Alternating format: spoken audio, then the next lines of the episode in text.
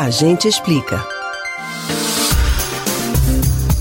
Nós já falamos aqui no A Gente Explica sobre a importância das vacinas, o funcionamento do calendário vacinal brasileiro, a diferença entre eficiência e eficácia e até mesmo sobre as fake news que envolvem o tema é que não é surpresa para ninguém o quanto as vacinas são aguardadas para que a população volte a ter esperança em relação ao futuro, em meio a uma pandemia que só aqui no Brasil já deixou 187 mil mortos. Mas, mesmo nesse contexto, há pessoas que se mostram resistentes à vacinação fator que preocupa estudiosos, profissionais da saúde e a comunidade que deseja se proteger. O fato é que o movimento anti-vacina não prejudica apenas quem escolhe não se vacinar. Entenda os riscos do movimento anti-vacina no Agente Explica de hoje.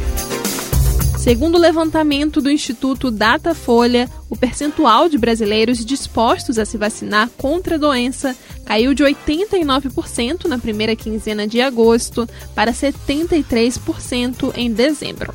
Em todo o mundo, estima-se que a imunização contra doenças salve cerca de 3 milhões de pessoas por ano, ou seja, 5 pessoas a cada minuto.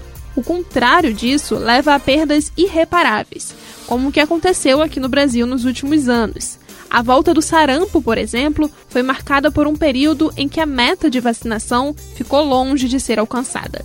No caso da futura vacinação contra o coronavírus, a Sociedade Brasileira de Imunização alerta que, se não houver uma imunização em massa, o Brasil não atingirá uma imunidade coletiva necessária e que a vacinação é a única possibilidade de controle da pandemia. Em 2019, a Organização Mundial da Saúde, OMS, já havia incluído o movimento anti-vacina como um dos 10 maiores desafios da saúde. O problema envolve a mobilização de pessoas e pais que afirmam que as vacinas não são seguras nem eficazes, causam grande problema de saúde pública e colocam em risco a vida de outras pessoas. Segundo a OMS, o boicote à vacina tem várias causas que variam de indivíduo para indivíduo, mas na maioria das vezes são os boatos e mentiras os principais vilões que causam isso.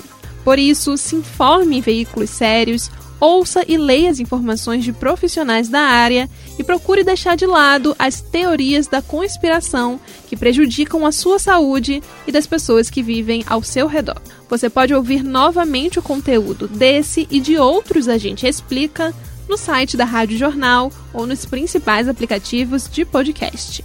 Spotify, Deezer, Google e Apple Podcasts. Beatriz Albuquerque para o Rádio Livre.